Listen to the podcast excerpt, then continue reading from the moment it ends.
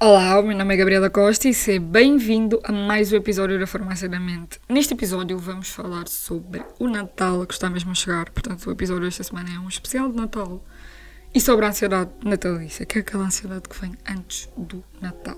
Para muitas pessoas é só no dia 24, para outras pessoas começa em novembro, portanto isto depende sempre de cada um.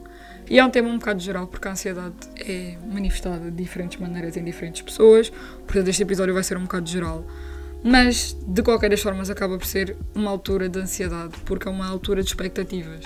Que nós, desde pequeninos, estamos habituados a ver que o Natal é uma altura incrível em que vamos dar prendas e que temos uma ceia gigante com a nossa família e que temos todas as pessoas que nós estamos ao nosso lado e muitas vezes isto não é possível. E esta perfeição toda criada pela sociedade não existe, portanto, muitas pessoas ficam tristes por causa disso e dá ansiedade. Porque querendo ou não, nós acabamos sempre por ter o senso comum de ter a preocupação de ter um Natal impecável. E muitas vezes nem sempre é assim, porque os seres humanos são perfeitos, portanto é quase impossível ter uma altura perfeita. Isto é um fato. Ainda é possível ter ansiedade com compras de Natal. Que é que vamos comprar? A quem é que vamos oferecer? O que é que realmente aquela pessoa vai gostar ou não vai? Portanto, vocês se preocuparem com isso, é mais uma ansiedade mais uma coisa que vocês têm que se preocupar para o Natal.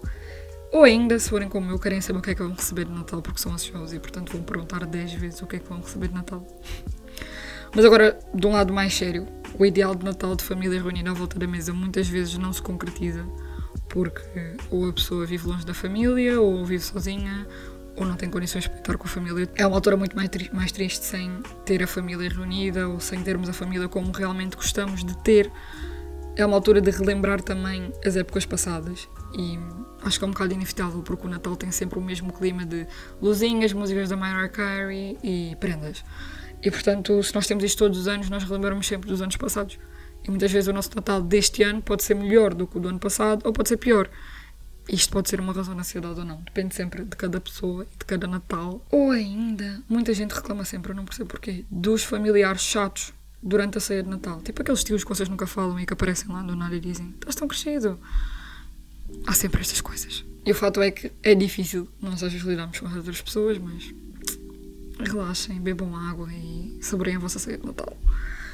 Por outro lado, no meio disto tudo, a nossa saúde mental é sempre o mais importante, portanto, priorizem a vossa saúde mental. Não só obriguem a fazer coisas que vocês só vão fazer para agradar os outros, porque não vale a pena. Por favor, priorizem-se neste Natal estejam com as pessoas que vocês mais gostam e façam o que vos fizer melhor.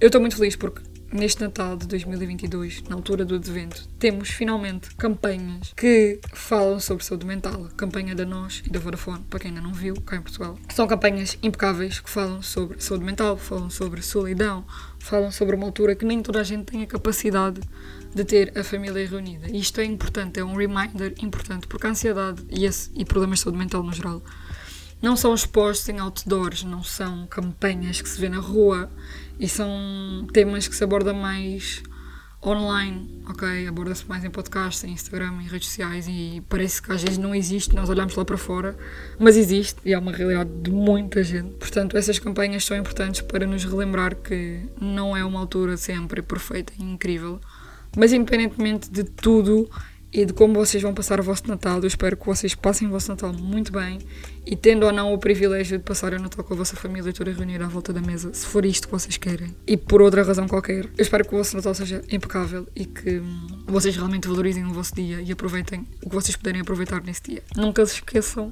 de que é mais um dia como os outros no fim da história, não precisa ser um dia de tanta pressão e tanta expectativa porque vocês já tiveram sei lá quantos natais na vossa vida e vão ter mais, portanto, depende sempre de tudo. Em nome da Farmácia da Mente, um ótimo Natal para ti, ouvinte, e até ao próximo episódio.